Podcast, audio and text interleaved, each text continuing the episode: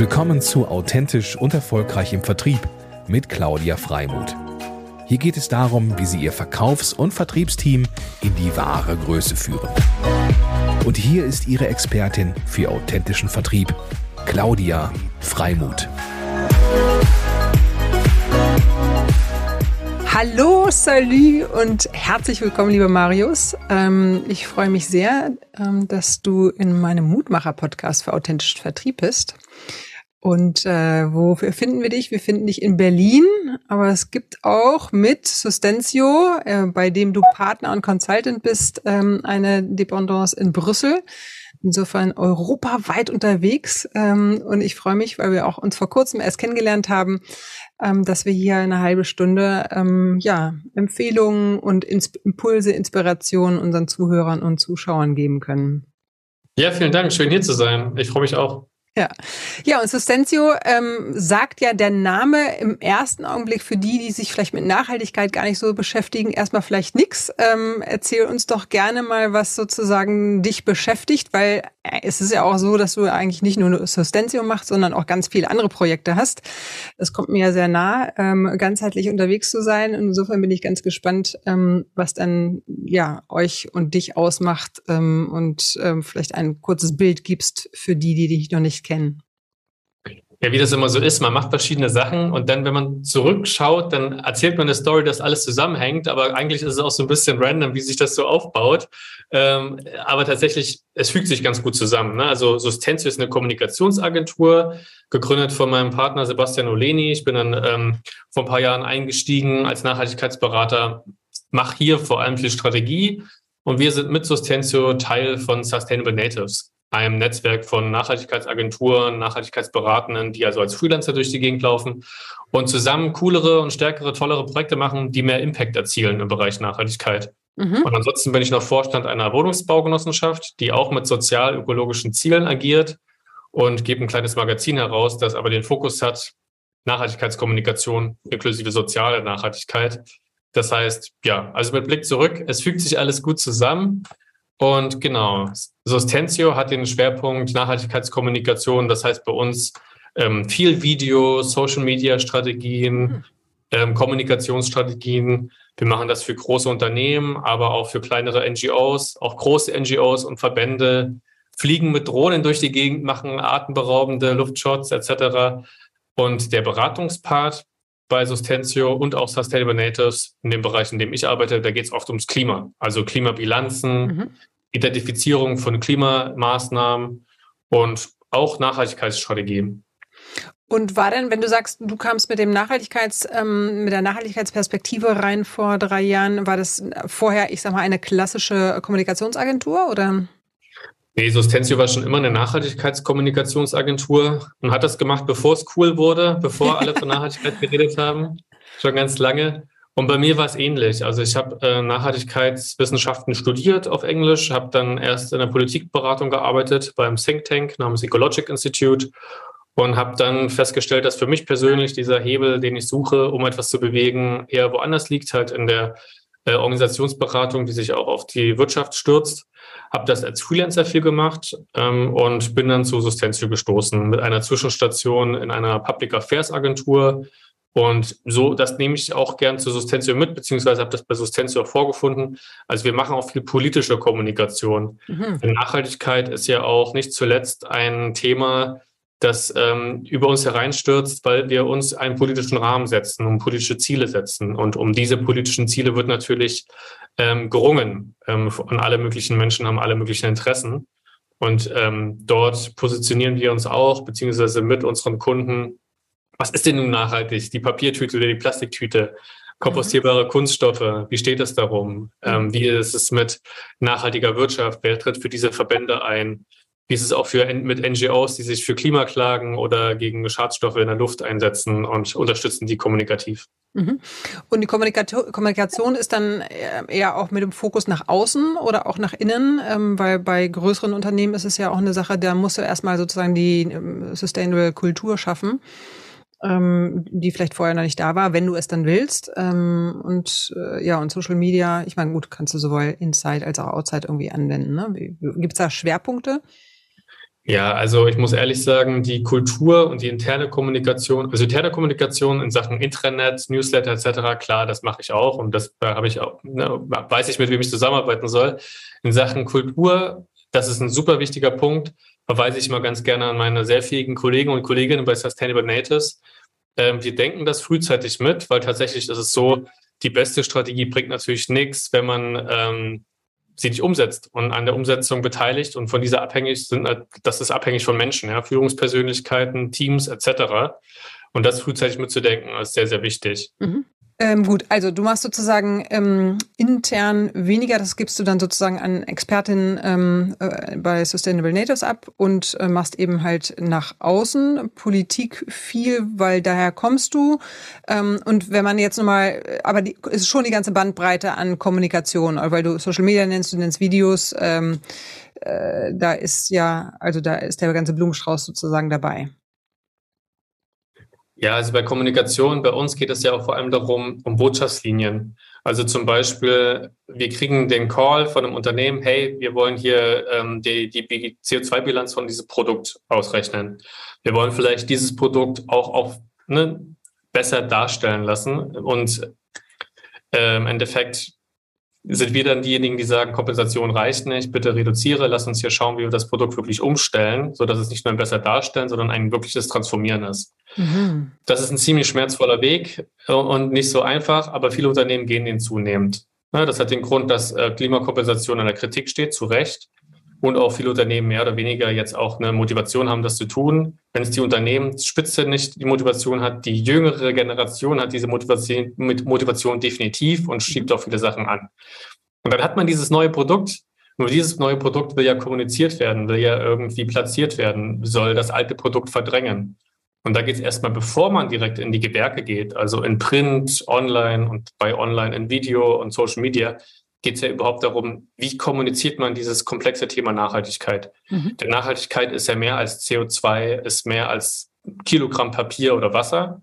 Ähm, welche, welche Kriterien werden zwischen den Produkten verglichen? Welche Ziele setzt man sich? Und an der Stelle ist für mich auch das große Learning, ähm, man kann den Zielgruppen inzwischen, inzwischen viel zutrauen. Also es ist nicht, wir sind nicht mehr in den 90ern. Wir müssen nicht mehr sagen, das ist grün, das ist Nachhaltigkeit, bitte kauft das, sondern man kann heute ganz transparent sagen, das ist grünär, wir sind nicht perfekt am Ende, Nachhaltigkeit ist eine Reise, das und das haben wir geschafft, das und das nehmen wir uns vor. Mhm. Das passt nicht alles auf ein Label, aber es passt in einen Nachhaltigkeitsbericht, das, ne, das ist quantifizierbar, das ist belegbar und auch in der Kommunikation kann man mehr und mehr äh, zutrauen und reinpacken. Mhm. Und, und das kommt. Entschuldigung, ja? Und genau das kommt halt, bevor man loslegt, in, in intern, extern, online, Print etc. Und die Gewerke dann selber machen wir auch gern. Also mhm. genau, aber diese Kommunikationsleitlinien entwickeln wir sehr gern bei Sustentia und Sustainable Natives. Und ehrlich gesagt, von denen hängt das hängt es dann auch ab, ob, ein, ob, eine Kommunikation erfolgreich ist oder nicht. Mhm. Und steigst du dann sozusagen äh, auch in der Phase ein, wo vielleicht ein Produkt nachhaltiger werden soll und entwickelt ihr gemeinsam oder sagst du, hey, da, da lehne ich sozusagen, da gebe ich die Verlinkung auch wieder zu meinen Experten, die sich darum kümmern und dann steigen wir bei Kommunikation ein? Momentan ist es so, dass die meisten Unternehmen, die uns kontaktieren, halt leider nicht bei der Produktentwicklung stehen, sondern sagen, wir haben jetzt, äh, unser Portfolio ist, wie es ist, wir wollen uns bilanzieren. Oder unser Produkt, äh, unser Portfolio ist, wie es ist, wir wollen kommunizieren, was wir in Sachen Nachhaltigkeit schon machen. Wir stoßen an den Prozess an, wir bilanzieren, wir geben Reduktionsmaßnahmen für CO2, wir sagen, dass in Kreislaufwirtschaft hier und da eine Stellschraube bewegt werden kann. Und dann geht es meist in das Business Development und neue Geschäftsmodelle, in bessere Services, nachhaltige Produkte etc. Ähm, Unternehmen, die bei den, den ganzen, ne, diesen grundlegenden Punkten bessere äh, Produkte und bessere Services anfangen, den Fall gibt es auch, aber momentan sind die, und die meisten Unternehmen halt getrieben durch Regulierung. Die Regulierung sagt halt, CSID kommt, du bist berichtspflichtig oder oder auch größere Unternehmen fragen ihre Zulieferer, Mensch, wie ist es denn in Sachen EcoVadis? Wir sortieren hier aus, von dem wir uns beliefern lassen wollen oder nicht. Wie steht es denn aus? Wie sieht es denn da aus? Das heißt, die meisten Unternehmen bilanzieren und ähm, machen erstmal unternehmensweit gerade ihre Aktion und es schwenkt gerade aber Richtung, Richtung Überrichtung Verbesserung der Services und Produkte und das sehen wir natürlich sehr, sehr gern. Okay, und da seid ihr beides äh, bei beiden zu Hause sozusagen?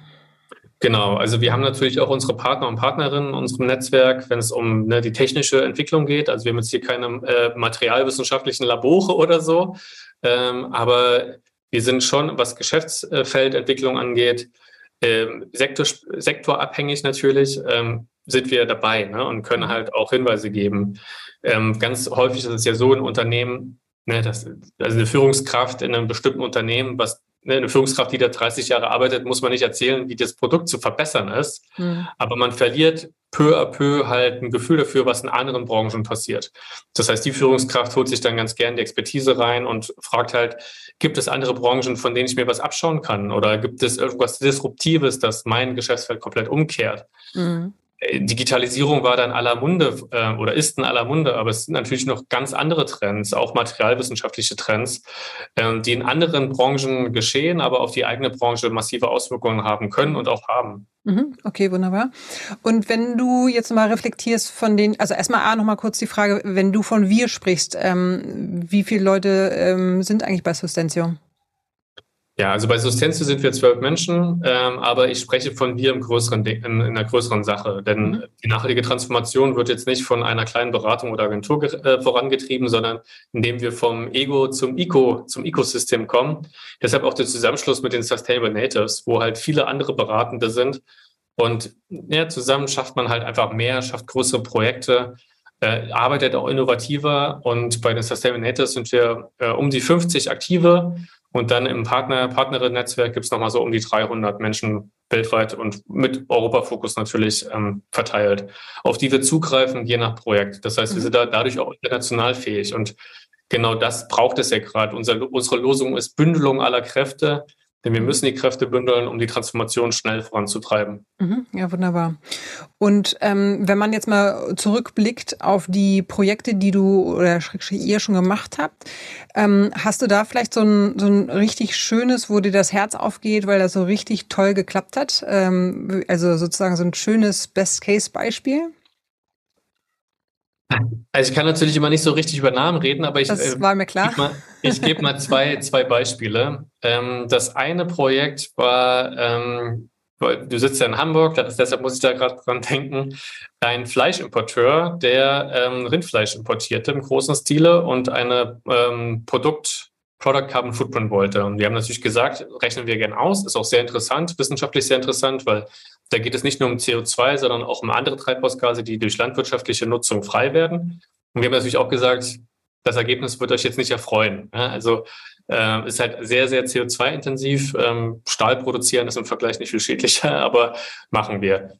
Mit dem Hinweis, lasst uns danach wirklich disruptiv über Portfolio nachdenken. So, wir haben diesen Product Carbon Footprint gemacht, und diesen Fleischimporteur, der in Familienhand liegt und wirklich nur Fleisch importierte, peu à peu haben wir darüber nachgedacht, was für ein veganes, vegetarisches Produkt können wir ins Portfolio aufnehmen.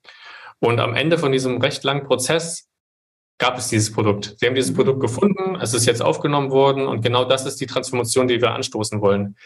Wir werden wahrscheinlich in, auch noch in 20, 30 Jahren Fleisch essen, aber wahrscheinlich halt ne, in anderer Zusammensetzung. Vielleicht wird das anders produziert. Ja, da gibt es sehr, sehr abgefahrene äh, Wege. Aber im kleinen Maße vielleicht auch noch, ne, ich sag mal so, das klassische Normal, das Fleisch, was wir heute kennen.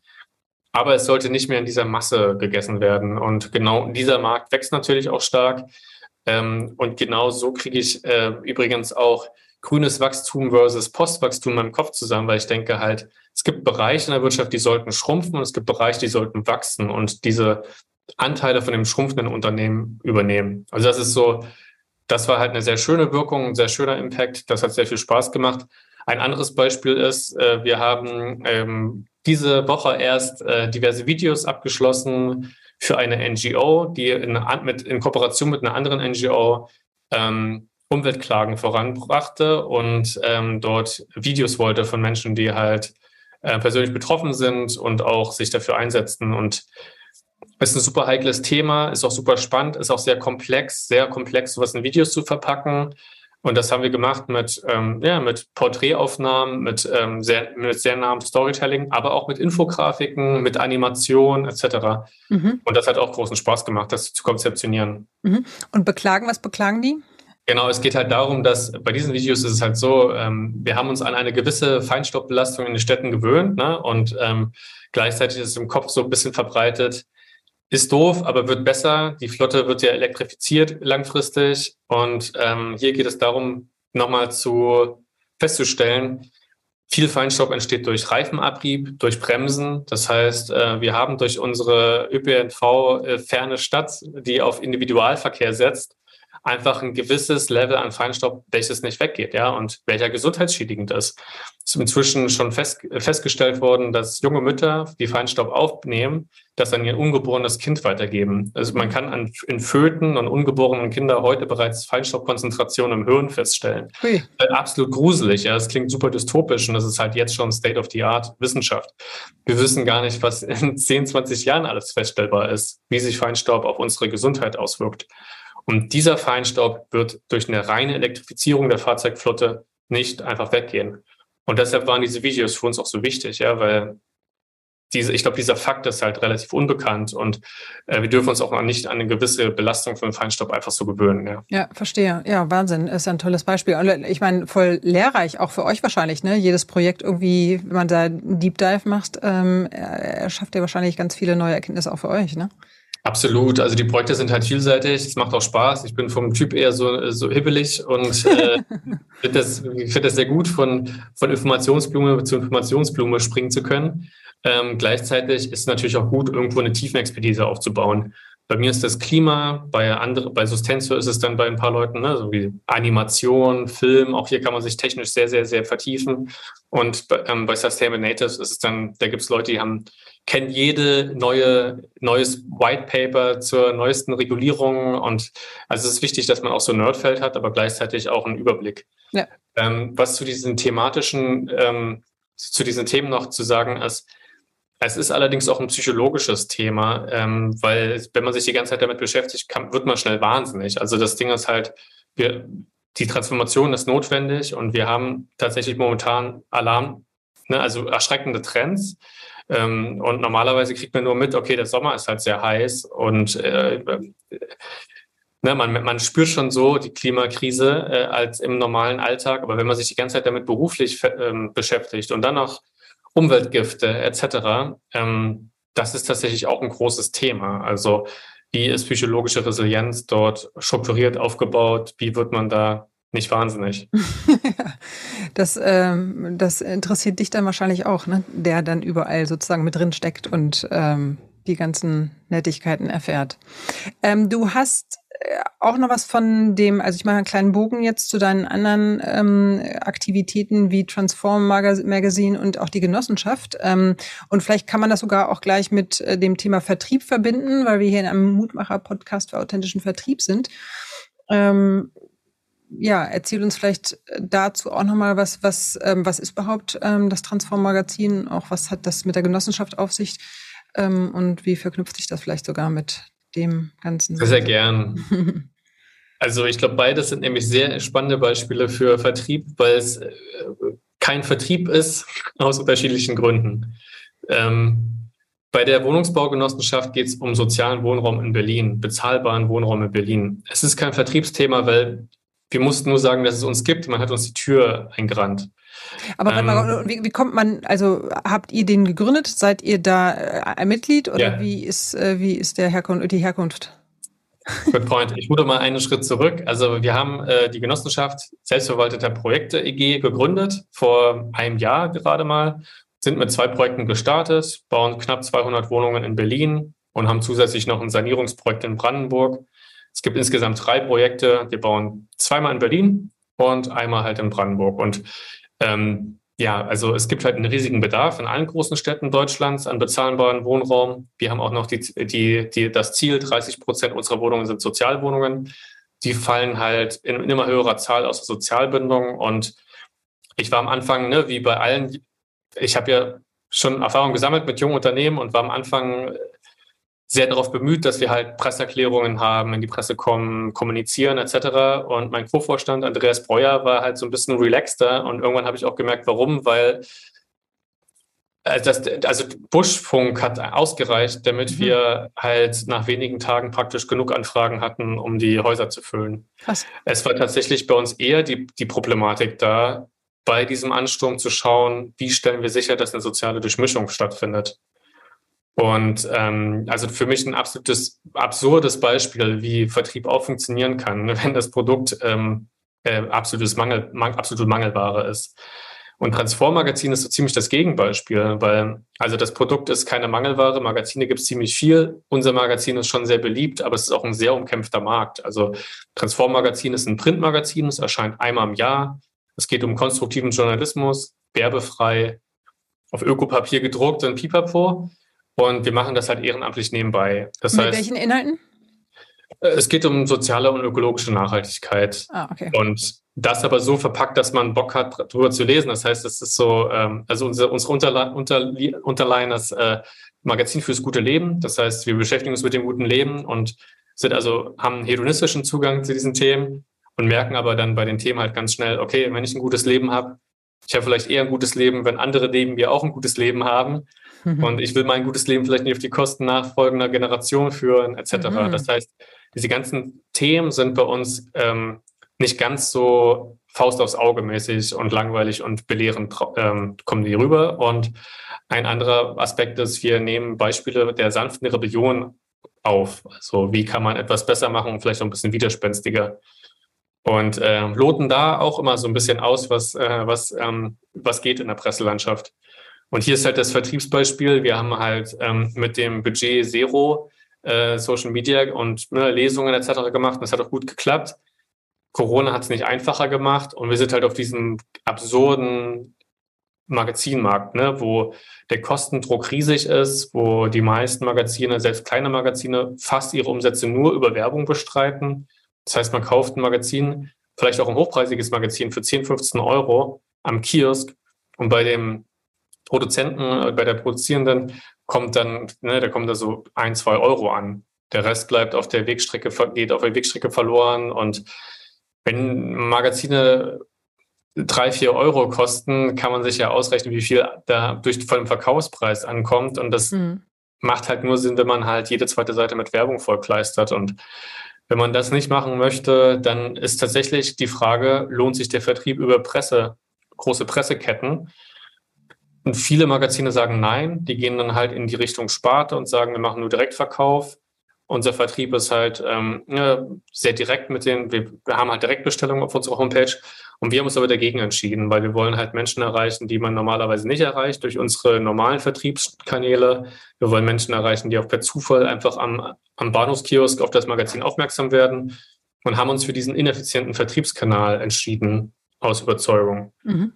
Und das ist, glaube ich, auch was Ungewöhnliches. Und ja. wie, wie finanziert sich das Magazin dann? Also wir finanzieren die Druckkosten durch Vorbestellungen. Da gibt es immer eine Crowdfunding-Kampagne auf Startnext. Ähm, dann ist das Heft gedruckt und die Direktbestellungen finanzieren den laufenden Betrieb. Okay. Ähm, jetzt nach einigen Jahren haben wir auch die Gemeinnützigkeit erlangt. Vielleicht gibt es bald äh, Mäzene und Förderer. Aber ähm, genau, momentan ist es halt so, es ist schon ein, ein Leidenschaftsprojekt. Also hört sich jetzt eher nach, ja, nach einem Leidenschaftsprojekt. Aber ist natürlich auch cool, ja. weil das letztendlich ja, also dein, es ist im Grunde ja eine, ein Learning oder eine Weiterentwicklung auf, oder eine Reise, ähm, auf die man sich ja selber auch dann als, als Journalist irgendwie begibt, ne? weil man sich mit letztendlich ja wunderbaren, schönen Themen beschäftigt, ähm, also gutes Leben, ähm, haben wir ja nicht so in die Wiege gelegt bekommen, äh, im Sinne von, dass uns immer klar ist, wer braucht eigentlich was und was sind eigentlich für uns, also für jeden ist ja eine Lebensqualität anders, aber wir sind ja sehr stark geprägt von der Gesellschaft oder von der Erziehung. Äh, und dann gilt es ja erstmal rauszufinden, was will ich eigentlich oder was tut mir gut, ne? Genau, also es geht ganz viel um das Thema Unlearning, also mhm. ähm, eine Frage stellen von Dingen, die man vorgelebt oder bekam oder bekommt und sich zu fragen, was will ich wirklich genau? Eine super zentrale Frage. Und ich meine, das hat sich in den letzten, also wir sind, ne, wir haben uns gegründet 2015. Wir sind unter den Indie-Magazinen so ein bisschen äh, Oper-Transform-Magazin. Ne? Ähm, ähm, wir gehören da, also wir haben da jetzt schon einige Diskurse auch mitgemacht. Ne? Und als wir angefangen haben 2015, waren, da waren die Themen, ähm, wie soll ich sagen, Zeitwohlstand oder so, ne? Also will ich, verzichte ich auf Geld und habe mehr Zeit etc. Das war damals alles noch sehr hippiesk und abgefahren und heute gehört das ja zum, zum guten Ton, normalen Ton. Alle reden von der neuen Generation, die halt fordert, dass sie den Freitag frei hat etc. Da hat sich super viel getan und das ist auch ganz spannend, wenn man jetzt so die Artikel über die letzten Jahre anschaut, wie viele Sachen selbstverständlich wurden und gleichzeitig aber auch, wie viele Themen eher krasser wurden. Also 2015 haben wir über Klimakrise hoffnungsvoller schreiben können als heute. Und ich, wir sind ja ein Beispiel von konstruktivem Journalismus. Ich muss sagen, Lösungen zu beschreiben reicht manchmal nicht aus. Wir legen inzwischen auch wieder vermehrt den Finger in die Wunde, weil auch das kann konstruktiv sein, wenn man halt nicht beschönigt und sagt, wir kommen an dieser Stelle nicht voran. Die Emissionen sind massiv gestiegen in den letzten Jahren. Ähm, die Zeit schreitet irgendwie so extrem schnell mit dir voran. Mhm. Eine Sache, die mich aber äh, dennoch interessiert, ähm, die Brücke zur Genossenschaft ähm, und äh, Schräg, Schräg Nachhaltigkeit, äh, wie geht die zusammen oder eine her? Ja, als, als wenn man viel schreibt oder Unternehmen, Organisationen berät, dann ist halt, ne, man hat tendenziell vielleicht einen hohen Impact, weil man dreht größere Schrauben, als wenn man vor sich hin wurstelt, aber es ist alles sehr indirekt, gar nicht so richtig greifbar. Und mit der Baugenossenschaft ist es genau anders. Also da haben wir vielleicht in Anführungsstrichen nur ein paar hundert Wohnungen, aber immerhin, wir sind das größte genossenschaftliche Bauprojekt in Berlin. Und dort stellen wir halt sicher, können selber sicherstellen, unsere Häuser werden postfossil versorgt. Ähm, wir setzen auf Holzbau. Wir haben Fahrradwerkstätten statt einen Haufen Parkplätze vor der Tür, etc., etc., eine Kita drin. Ähm, soziale Sicherheit wird dargestellt, indem wir, also soziale Nachhaltigkeit wird geschaffen, indem wir auch mit sozialen Trägern ähm, kooperieren. Und das macht alles das ne, sehr greifbar. Das ist super angenehm für mich persönlich, äh, das beides zu haben. Also das Verstehe. große Rad und nicht greifbar versus das kleinere Rad, aber sehr, sehr greifbar, sehr, sehr konkret. Und es ist auch sehr schön, auf der anderen Seite mal zu sein. Also mhm. auf der anderen Seite des Beratungstisches. Weil wir ja. müssen jetzt halt abwägen, was ist nachhaltig in Sachen ökologisch, was ist sozial nachhaltig, was ist kostenmäßig machbar und dort gute Entscheidungen treffen. Das ja. macht sehr viel, sehr greifbar. Ja, cool. Also so ein bisschen äh, ganzheitlicher ähm, Ansatz beziehungsweise mm, ja erfüllend insofern, als dass du was schaffst. Ne? Also ich meine, du schaffst bei dem anderen auch, aber du siehst halt irgendwie das, was äh, umgesetzt wird und äh, geht voran. Ähm, macht ihr das auch mit? Ähm, ich sag mal, äh, es gibt ja auch in Kopenhagen, glaube ich, gibt es ja so ein Projekt, was ähm, auch so ein neues Wohnbauprojekt, wo auch ähm, die allen gemischten Alters sozusagen ähm, dort äh, ich mal, Gehör findet oder auch wohnen kann. Ist das auch so ein Ansinnen, dass ihr das ähm ja, also wir, es gibt ein Projekt in Friedrichshagen, da haben wir tatsächlich auch, da, da ist das Konzept Mehrgenerationen-Wohnen. Da ist äh, eine Wohnung oder mehrere Wohnungen sind für Menschen, die halt ne, schon Rente beziehen, gedacht. Und da wird auch mit dem lokalen Träger dort gearbeitet. In Wallensteinstraße in Berlin wiederum, da ist ein Hospiz sogar angedacht. Da wissen wir ja noch nicht, ob sich das ähm, durchführen lässt, aber das wäre sozusagen eine sehr krasse Form, aber eine wichtige Form. Diese sozialen Trägern fehlen Flächen ähm, in den großen Städten. Und tatsächlich glaube ich halt, Luckenwalde wiederum, by the way, da gibt es ein Gebäude, das wird wahrscheinlich von Menschen äh, bewohnt werden. Mit denen zusammen wollen wir das realisieren. Die wollen da zusammen alt werden. Also da gibt es eine ähnliche, ähnliche Fragestellungen. Und das ist ganz interessant, weil bei der Gruppe in Luckenwalde zum Beispiel, da sind ein paar, ne, die kennen sich noch von früher äh, aus Berlin und ein paar haben dann irgendwann Vorstadthäuschen bewohnt, ein paar blieben äh, Künstler in einer kleinen Wohnung und sie wollen aber zusammen alt werden. Wie sie zusammen solidarisch umgehen, ist sehr spannend zu sehen und auch zu sehen, dieses, ne, das ist für mich spannend zu sehen, wie lassen, es ist eine ungelöste gesellschaftliche Frage, wie wir alt werden wollen. Ne? Man mm. sieht halt, ne, es ist wahrscheinlich nicht lebenswert und auch nicht wünschenswert, auch nicht machbar, dass wir alle irgendwie private Pflegekräfte bezahlen. Altenheime sind für viele auch nicht sonderlich attraktiv. Und wie wollen wir jetzt gemeinschaftlich alt werden? Habt das mit mehreren Generationen unter einem Dach? Wie funktioniert das konkret? Und ich glaube, das wird tatsächlich noch viel zu wenig thematisiert. Also ja. da wird noch sehr viel in den nächsten 20 Jahren passieren müssen. Ja, glaube ich auch. Finde ich auch ein total spannender, spannender Bereich. Ähm, Deswegen auch sozusagen das Thema Coworking, aber das ist ein ganz anderes Thema nochmal, aber Thema Co-Living auch ja ähm, schon erste Ansätze bietet. Ne? Genau. Marius, äh, wir haben ganz viele Themen auf der Agenda gehabt. Und auch nicht nur auf der Agenda, sondern auch in der, äh, ne, auf der Agenda hatten wir sie gar nicht, sondern eher in der Umsetzung, in dem, in dem Redefluss. Äh, du machst ja unwahrscheinlich viel. Das ist einfach sehr, sehr inspirierend. Ähm, und, und vielen Dank auch, dass du das alles so vertraulich geteilt hast ähm, und so viele Insights gegeben hast. Ähm, hat super viel Spaß gemacht und ich bin mir sicher, dass äh, viele Zuhörer und Zuschauer da ähm, welche äh, ja, Impulse gesetzt bekommen haben. Ähm, wie, ja, am besten sozusagen vielleicht vom, vom Kontakt her, weil das sind teilweise ja auch Projekte, die irgendwie in Anführungsstrichen öffentlich sind oder, oder auch, wo, wo man vielleicht auch noch Bock hat auf irgendwie Kooperation.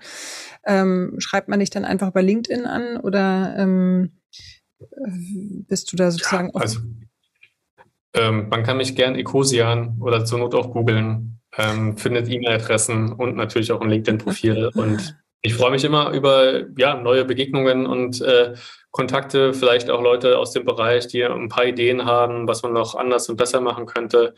Ähm, bin mit allen Organisationen versucht, also wir versuchen in, in, aller, in allen Organisationen neugierig zu bleiben und Sachen weiterzudenken. Ja, ja sehr cool.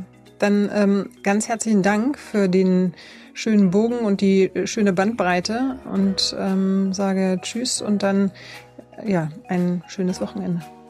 Schönes Wochenende. Ciao, Bis bald. Ciao. Ciao.